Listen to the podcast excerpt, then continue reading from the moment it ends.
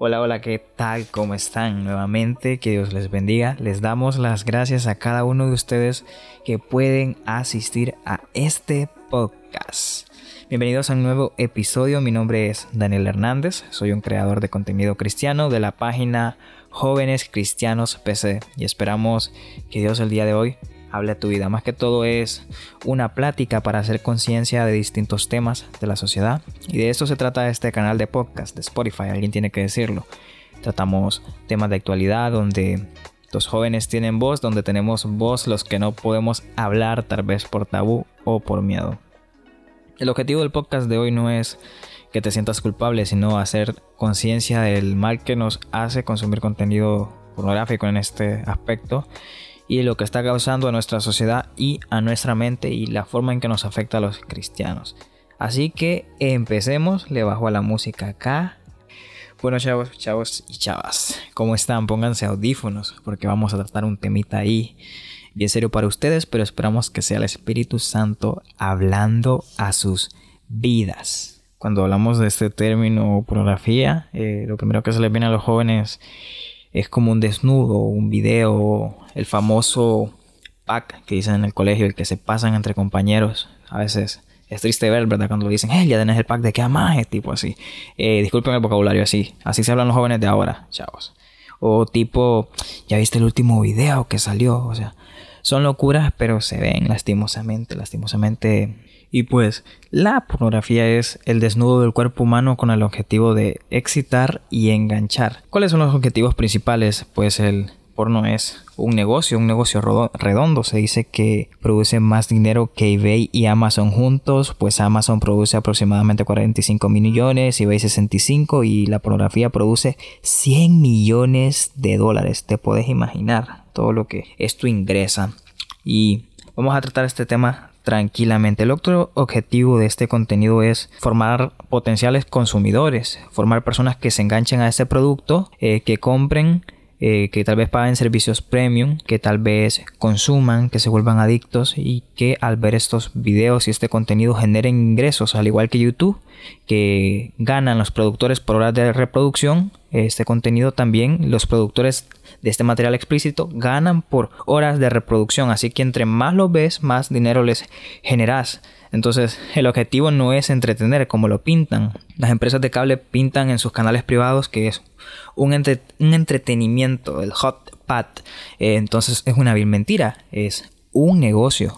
Y cuando entendés que es un negocio que va desde la trata de personas, desde que con un solo clic vos influís para que alguien encargado de la trata de personas extraiga a una jovencita eh, de un país que tiene mucha necesidad y, viendo la necesidad manipule a esta joven para que ella pueda participar en la prostitución, cuando vos sos consciente de esto, repudias hacerlo. Así que es un método para poder irlo dejando porque hay un negocio muy fuerte detrás, hay algo que se está moviendo horriblemente.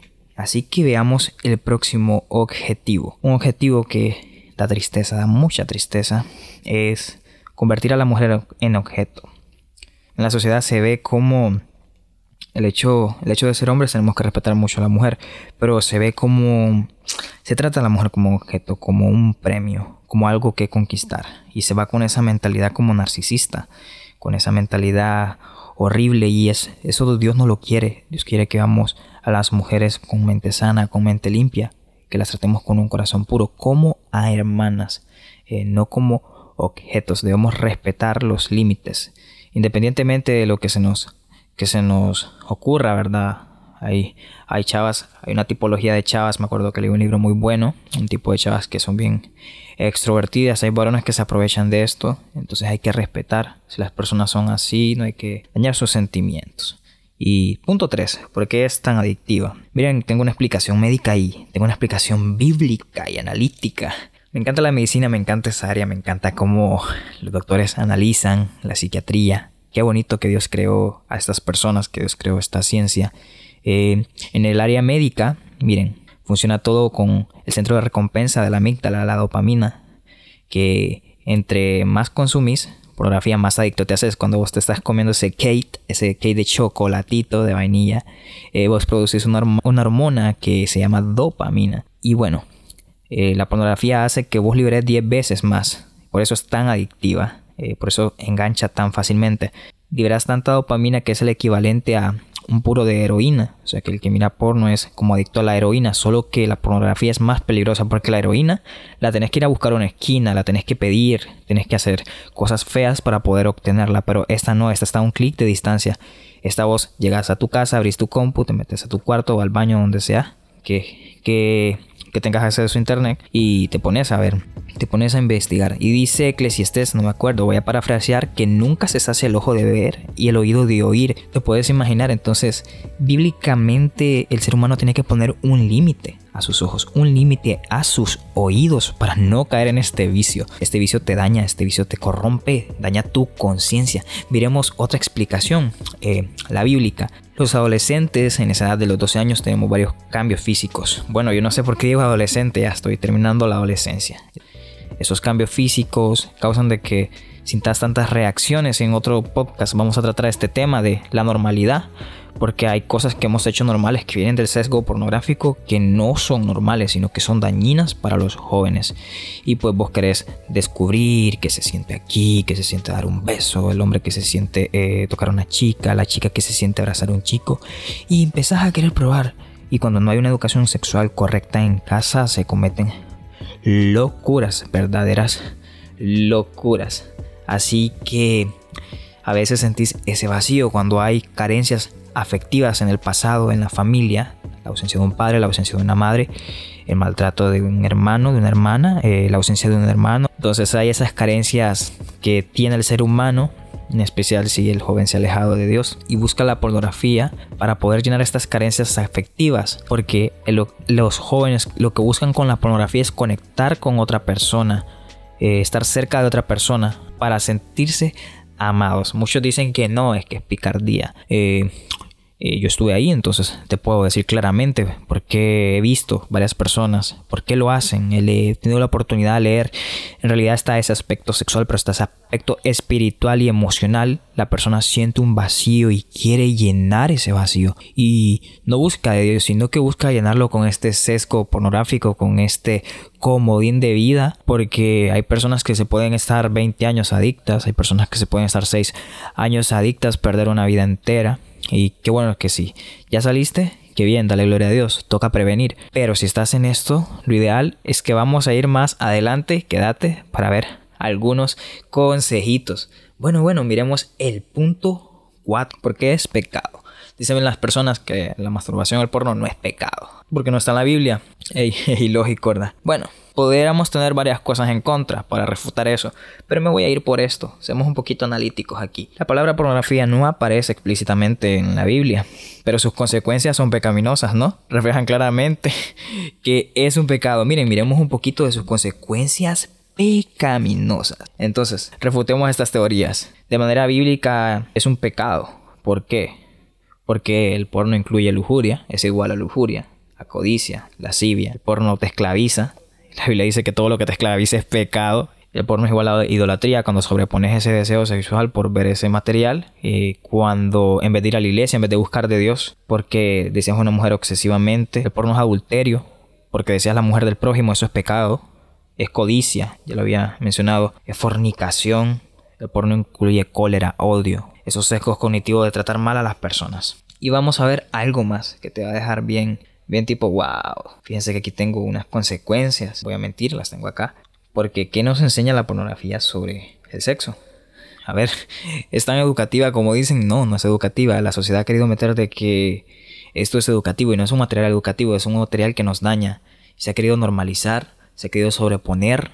La pornografía nos enseña sobre el sexo que la mujer está solamente para complacer al hombre, que la mujer es un ser sin emociones, sin sentimientos, la pornografía la deshumaniza, que el comportamiento sexual debe ser brutal, que este es el pecado en toda su expresión, eh, que hemos de ser como un estereotipo de persona físicamente, con los musculotes, con los miembros sobreexaltados, tanto la mujer como el hombre, que la mujer debe ser, debe de tener sexo cuando el hombre quiera y que siempre debe estar disponible para él, y que el egoísmo y los deseos de la propia persona se sobreponen al amor que se le puede brindar externamente a la persona. Así que el porno no va juntamente con Dios, es pecado, no, no se pueden mezclar dos cosas, porque Dios es amor, no es egoísmo. ¿Qué nos enseña la Biblia sobre el sexo? Que la mujer es imagen y semejanza de Dios, pues somos creados a imagen y semejanza de Dios, la mujer de la costilla del hombre. Qué precioso, ¿verdad? Que la mujer es flor delicada, la mujer merece ser respetada, son algunos puntos que saqué de la Biblia, que es una hermana en la fe, con muchos dones y talentos. Ahí, pues, ahí pasa una motillo atrás. Eh, soy de barrio, soy de barrio. Que la mujer es inteligente, es hermosa, es servicial. En tanto en las relaciones que debe ser cortejada con el mejor trato, no con el objetivo de conseguir un trofeo y verla como objeto. Y cuando ya la conseguís, la desechás. Eso está muy mal. Corregilo si lo haces. Que el sexo es una muestra responsable de interés por el otro y respeto por el otro. Que a Dios le alegra el matrimonio. El hombre debe ser detallista con su esposa, con su novia que él debe de admirar su belleza, pero respetar los límites, respetar su cuerpo, que el hombre es fuerte y valiente, vamos con el hombre, que es líder en su casa y en su familia. Imagínense, tiene ese liderazgo puesto, que cuida de su esposa y de sus hijos, que Dios le ha dado una característica protectora dentro del hogar, que puede ser usado por Dios para grandes proezas que es muy inteligente y que es una persona emprendedora. Vemos grandes empresarios eh, aquí, vemos hombres inteligentes, hombres que somos aplicados, que puede gobernar con la ayuda de Dios sobre las naciones, del rey David, José, el gobernador, el de la Biblia. Increíble, ¿verdad? Josué, que puede ser amigo de Dios, Moisés. Una de las consecuencias, vamos a ver las consecuencias. Esto era de qué forma nos está influyendo en la mente. Simplemente son términos generales. Las consecuencias son que una vez que ves este contenido tu mente nunca vuelve a ser igual. Al igual con las drogas, al consumir drogas ocurren daños en el cerebro. Bueno, tu mente no vuelve a ser igual en tanto al, al pensamiento. Son cosas que quedan almacenadas. Se dicen que para borrarte una imagen de estas son 20 años. Es mentira. Es mentira. Leía un libro de una persona. Yo no, yo no tengo 40, no tengo 70 ni 80. Pero esa persona tenía mucha edad. Ya era un pastor casado. Y decía, él refutaba, esto es mentira porque yo me acuerdo de la primera imagen que yo vi, dice él, eh, y no ha salido de mi mente, sí, ese, decía que era un póster de Playboy, cuando esos tiempos tenías que acceder a pósters. Esa imagen no sale de mi mente, decía, de acuerdo a los detalles, y él empieza a dar muchos detalles, es un libro muy bueno, eh, no me acuerdo muy bien, creo que es La batalla de cada hombre, busquen ese libro, las esposas también pueden leerlo, pero si sos dama, si no estás casada, no te recomiendo leerlo. O sea, eh, no te recomiendo. Si estás en un noviazgo, te recomiendo leerlo. También. Eh, y si estás casada, te recomiendo leerlo. Pero si no, no sea, si no, no, mejor ni te metas en ese tema. Eh, a menos que es una relación de noviazgo, porque esto te puede servir a aprender a cómo funciona el hombre. Es muy bueno. También está la batalla de cada mujer joven de este mismo escritor y una escritora. Les recomiendo leerlo, comprarlo, eh, aprender, sacar su devocional para poder ser eh, correctamente respetuosos en esta área. Bueno, la otra consecuencia es el bajo autoestima, eh, la culpa, la vergüenza, la comparación excesiva, márgenes altos por lo que ves. Tienes que ser aquí allá, como se ve ahí la depresión proveniente de la culpa y la vergüenza van muy ligadas, causan depresión, los problemas sexuales. Problemas sexuales van ligados con los problemas biológicos. Expliquemos algunos. En los hombres, número uno, difusión eréctil, que es la incapacidad de tener una erección. He leído bastante al respecto y sí o sí dicen. Lo que sigue es la eyaculación precoz. Otro problema por ver pornografía, pues la pornografía va relacionada con la masturbación altamente y eso es un acto rápido. Acostumbra tu cuerpo a que el acto debe de ser rápido. Entonces cuando ya vas a un tramo real en el matrimonio, tienes estas enfermedades consecuencia de esto y después ocupas pastillas. Problemas biológicos son problemas no me, da risa que le dicen, le hacen bromas a los chavalos cuando se ponen muy flacos. Eh, le dicen, hey, vos estás haciendo le decimos acá paja. Estás pajando, le dicen, porque estás muy flaco. Y no está lejos de la realidad. Eh, lo que es, bueno, no me voy a poner tan específico, ¿verdad? No quiero ser tan específico lo que es lo que produce el hombre. El semen viene con varias enzimas, proteínas y es como la vitalidad que Dios le ha al hombre, la forma de reproducirse. No nos vayamos más porque no es podcast de medicina, es podcast cristiano. Alguien tiene que decirlo. ¿Cómo vamos? Estás entendiendo, estás haciendo conciencia al daño que te estás causando. Al hacer esto, aquí no vemos beneficios, aquí solo hay daños porque beneficios no existen. Ok, problemas biológicos. Ahí va otro motivo atrás. Trastornos de ansiedad, depresión. Ya lo había mencionado. Perspectiva del sexo materialista. El hombre es posesivo. La mujer posesiva. Hay mujeres posesivas. Eh, mente impura. Rumiación. Estar, estar imaginando actos sexuales. Desnudar. O sea, miren que el hombre es más visual. El hombre tiene esta lucha. Todos los hombres tenemos esta lucha. Pero cuando hay porno de por medio, desnudas a la persona, a la chava. Prácticamente inquirir sobre su intimidad, respetar, eso es un pecado. Codiciar, Mateo. Claramente en el libro de Mateo Jesús, cuando vino a la tierra, lo dijo que ver a una mujer con codicia era el equivalente a adulterar. Y bueno, las mujeres funcionan más auditivamente, funcionan más expresivamente, se basan más en los detalles. Es muy bonito la forma de ellas, es muy bonito. Pero en otro episodio vamos a ver de esos consejitos cuando deje la soltería. Sigamos, prosigamos, prosigamos. Que sea Dios ofrando sobre nuestras vidas. Bueno, lastimosamente estas son algunas de las consecuencias. Y esto causa otra consecuencia es el aislamiento. Para rematar tenés todas esas consecuencias arriba y para rematar no pedís ayuda y te aislas. Te roba tu felicidad, te roba tus amigos, te roba tu vida y tu relación con Dios. Las, las personas que acceden a este material no quieren saber de Dios porque se sienten sucios. Sienten que están con manos sucias y la verdad están sucios. Pero Dios quiere limpiarlos. Acuérdense lo que Dios le dijo a aquel aquel, no me acuerdo si era leproso o ciego, Dios le dijo, eh, le dijo, si quieres puede limpiarme, le decía la persona enferma. Y Jesús le dijo, Jesús, le dijo, si quiero, sé limpio. Entonces Dios quiere limpiarte, Dios quiere sanar tu corazón de todo esto que has visto, no sé hasta qué nivel has llegado, hasta que has accedido. Eh, pero Dios quiere, hay una esperanza para ti. Si has pensado que no se puede salir, eh, está testificando algo y que estuvo ahí. Eh, estoy vivo, estoy feliz, tengo pureza en mi mente. Bueno, sigamos, vamos, vamos a ver, vamos a ver. Ok, miren, miren bien.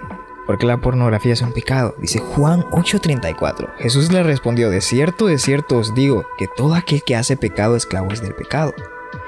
Entonces, pues el porno te esclaviza, te esclaviza, es una enfermedad. No es algo que debemos normalizar como lo estamos haciendo. Eh, está esa refutación de que dicen que es una etapa. Lo hemos convertido en etapa, pero cuando antes no había esto, ¿qué se hacía? O sea, no había, entonces no había pornografía en aquellos tiempos, hace 3.000 años, en los tiempos de Moisés, en esos tiempos no había. Eh, las cosas eran más correctas, también había mucho pecado, claro. Veas como lo veas. No solo es un desnudo superficial, solo es un TikTok de una chava. O la chava, ah, no, solo es un chavo ahí del gym, del, del gym. Eh, una chica sexy, bikini, o un chavo con el six packs ahí con el abdomen. Pero esto es porno blando, como decía el Arroyo. Aquí tenemos aportes, tengo que hacer la bibliografía. Hemos normalizado tanto la pornografía que se ha convertido en una etapa de nuestra vida, de los jóvenes. Y claro que sí, lastimosamente nuestros hijos van a tener estas luchas. Abruma el hecho de saber que un día tendré un hijo y que se enfrentará una primera imagen pornográfica, pero me alivia saber que tendrá las herramientas necesarias para responder ante ella. Tenemos como futuros padres, los jóvenes, yo no sé, yo me estoy adelantando, soy futurista, ¿verdad? Tipo ahí profético, y andamos proféticos. Pero tenemos que brindarle las herramientas, aprender en estos tiempos difíciles para que las futuras generaciones tengan esas herramientas cristianas para poder enfrentar esto. Claro, hay herramientas psicológicas, pero lo más importante es lo cristiano, porque lo que a mí me sacó de ahí no fue la psicología, fue Dios. Lo que a mí me sacó de ese problema no fue doctor alguno, fue Dios. Probé con todo. No, no funcionaba, fue Dios. Un día Dios cerró su puño, me lo imagino así, dijo, hasta aquí, quiero usarte. Así lo mismo Dios te dice hoy, hasta aquí quiero usar tu vida, no permitas que esto te ahogue, no pierdas tu tiempo porque los días son malos, los días son difíciles. ¿Te acuerdas la de la primera vez que viste una imagen de estas, ¿verdad? ¿Cómo tu mente no pudo procesarla? Tal vez te quedaste asombrado ante lo que sucedía y Satanás te robó tu inocencia. No sé qué pasaste, no sé qué estás pasando, pero es momento de salir. Dios conoce todo ese proceso adictivo. Sabe lo difícil que es, pues él creó el sexo, lo hizo placentero, pero Satanás lo que hace es agarrar las herramientas hermosas que Dios crea y las malversa, las convierte en herramientas malas. La música Dios la creó, pero Satanás la trastornó. Empezó a sacar ese reggaetón malo. Así que tenemos herramientas. Usemos las herramientas buenas. Dice la Biblia en Génesis 3, del 7 al 19, dice, En ese momento se les abrieron los ojos y los dos se dieron cuenta que estaban desnudos. El hombre y su mujer escucharon que Dios el Señor andaba por el jardín a la hora que sopla el viento en la tarde y corrieron a esconderse. Ahí está la consecuencia, aislarse de él entre los árboles del jardín. Pero Dios, el Señor, llamó al hombre y le preguntó, ¿dónde estás? Hoy te dice Dios, ¿dónde estás? El hombre contestó, escuché que andabas por el jardín y tuve miedo, porque estoy desnudo, porque estoy desnudo, por eso me escondí. Entonces Dios le preguntó, ¿y quién te ha dicho que estás desnudo? ¿Acaso has comido del fruto del árbol del que te dije que no comieras? El hombre contestó, la mujer que me diste por compañera, miren cómo le echamos la culpa de nuestros problemas a otras personas, me dio de ese fruto y yo lo comí. Entonces Dios el Señor le preguntó a la mujer, ¿por qué lo hiciste? Bueno, aquí termina. El hecho es que el pecado nos aísla, nos hace correr de Dios y Dios nos dice, ¿dónde estás? Acércate, acércate. Pensemos, si tal vez Adán y Eva se hubieran arrepentido, pensamos que Dios no nos hubiera perdonado. Claro que los hubiera perdonado. Tal vez las cosas serían diferentes, pero bueno, el destino tal vez ya estaba marcado. Siempre los humanos somos rebeldes, tenemos esa tendencia. Génesis claramente nos revela este episodio de la Biblia. No te aísles, pide ayuda. No tengas miedo, no tengas vergüenza. Bueno, bueno, tenemos otro temita que lo voy a dejar para otro podcast, que es la masturbación. Pero ahorita no lo vamos a tocar, ¿ok? En ese momento se le abrieron los ojos, dice, y descubrieron que estaban desnudos descubriste esto y tal vez no has podido salir. Ya, ya sos consciente con todo lo que te he dicho, lo hemos generalizado, hay cosas más graves, casos más graves. Pero bueno, ¿cómo salir? ¿Cómo, cómo, cómo, cómo salir de este vicio vicioso? No te escondas ni te aísles. Eh, esconderse y aislarse, eh, Satanás se alegra porque el pecado ha sido oculto y él quiere que te sientas oculto y después de pecar lo que te dice, no, sucio, puerco, te trata mal, te avergüenza. Todavía él te tienta, Después caes en pecado por tu propia concupiscencia, te hace caer en el pecado y todavía te termina de culpar. Imagínate cómo es este bandido. Y la verdad es muy grave. Confiésalo a Dios y confiésaselo a alguien. Hay personas, eh, pienso que en especial a las damas, a veces les toca salir solas de este proceso. Lo lamento mucho, la verdad. Eh, eh, también me tocó, también me tocó. Pero una vez iba saliendo, yo iba confesando. Y Dios dice que nos confesemos los unos a los otros pecados, que nos apoyemos, que nos levantemos, que nos ayudemos. Que sea Dios hablando hoy. Pide ayuda, sin miedo. Si estás en este proceso, un amigo cercano, ora para que Dios te revele a esa persona eh, que le tienes que decir. Acércate a ese pastor, a ese consejero. Porque cuando tú abres tu boca, Satanás pierde poder. Cuando te levantas en fe, Satanás empieza a, a, perder, empieza a bajar los brazos, porque él no va a ganar. Cuando tú levantas los brazos, Satanás se hunde, la serpiente es cortada desde la cabeza rinde cuentas una vez tengas ya confesarlo, rendir cuentas mensualmente. Un amigo decirle, fíjate que estoy pasando. O una amiga, pedirle consejería. Siempre en la iglesia, si eres chica, puedes pedirle al pastor que te presente a alguien de que ha pasado por ese proceso. Es bueno tener estos amigos. Eh, rinde cuentas. Como decía un filósofo, Sócrates, lo triste no es caer. Creo que esta es mi frase. la frase de Sócrates es esta, pero yo tenía esta frase muy buena. Es una frase que viene de una lección de vida muy importante tenerle peso. Lo triste no es caer, lo, lamentable es no volver a levantarte. Vas a caer 30 veces y Dios te va a levantar esas 30 veces. 7 veces caerá el justo y Dios lo levantará. Y entender de que no es con tu fuerza y que lastimosamente nada de este mundo te va a funcionar. Porque una cosa es que lo dejes y otra cosa es que la herida siga abierta. Porque hay veces que lo dejas, pero al no confesarlo, esa herida sigue abierta mientras no lo confeses. Cuando vos confesás, Dios empieza a trabajar en ti por medio de otras personas y cicatriza, cierra esa herida, te limpia. Y por último, ora. Lee la Biblia, un hábito. Eh, cuando yo oraba y leía la Biblia y pensaba recaer, me fijé que Dios empezó a hacer un cambio en el ámbito de que Él cambió mi mentalidad de ver. Eh, lastimosamente no he sido un santo, todos somos pecadores. Eh, a veces quisiéramos aparentarlo ser, no. Hemos aprendido a levantarnos, pero Dios nos ha tendido la mano, el Espíritu Santo nos ha fortalecido en los momentos más difíciles. Ora, lee la Biblia, un hábito. Esto transformará tu mente y el resultado será que tengas asco. Yo sentía asco después. Vomitaba la forma de ver, se me daba asco, me daba náuseas ver la forma en que la mujer era tratada, respetada, maltratada, afligida. Es algo muy horrible. Solo Dios te puede hacer libre por medio del perdón en Jesús. Eso es verídico, no vas a tener otra herramienta, lo lamento. Ningún psicólogo te va a ayudar. Eh, te va a dar técnicas, claro, pero solo entender que solo Jesús te puede hacer libre. Entender que solo Jesús te puede limpiar, te da paz, porque no estás solo. Y si tienes la ayuda de un psicólogo, qué bien que la tengas, pero tienes a Jesús también, tienes al Espíritu Santo de Dios, que Dios lo dejó para que estuviera con nosotros. Ya para ir finalizando, eh, ya reconociendo el problema, vamos a hacer una oración. Eh, Dios quiere libertarte el día de hoy de estas cadenas, de este hilo que te has creado. No sé cuál haya sido la razón de este vacío, quizás lo hiciste por un vacío emocional. Eh, ya me estoy yendo, pero quiero explicar algo antes. Hay en este caso están los vacíos emocionales, las personas caen en eso, hay ciertas personas que tienen más tendencia a hacerlo, las personas ansiosas. Eh, las mujeres, en tanto las mujeres no entiendo mucho, ¿verdad? Creo que tengo que leer más. Tenemos que leer más, chicos. Nosotros, entenderlas más. es bonito entenderlas más. Entonces, a veces cuando no hay figura paterna en la casa, las mujeres tienden a buscar esto como una salida. Recuerda que Dios es tu padre. Cuando hay una decepción amorosa o cuando quieren conectar con el amor de su madre, tienden a buscar esto. Yo leí un caso de psiquiatría. No me voy a poner a especificar ni nada. Esto había pasado, había una ausencia paterna, había un abandono. Y era una chica que tenía un trastorno de comportamiento obsesivo compulsivo. Así lo, lo cataloga el DCMI-5, el diccionario de los psicólogos. la verdad, la tuvieron que drogar y muchas cosas locas. No les quiero meter miedo. Pero así funciona esto. Solo Dios te hace libre. Los medicamentos son buenos, el psicólogo es bueno, pero solo Dios puede libertar lo que Satanás quiso hacer. Los demonios no pueden recibir terapia. Dios el que es el que los saca y los destruye. Y nunca más volverán a tocar tu vida. Oremos, Dios Padre, Dios Hijo y Dios Espíritu Santo, yo te doy las gracias por estos jóvenes que se conectaron hoy a este podcast. No sé la necesidad, no sé la adversidad que están pasando, tú conoces. Yo te pido por los corazones de cada uno que, así como me libertaste a mí, los libertes a ellos y los conviertas en un testimonio vivo, un testimonio agradable. Reprendemos en el nombre de tu Hijo amado Jesús todo lo que sobre ellos quiera venir, atarlos.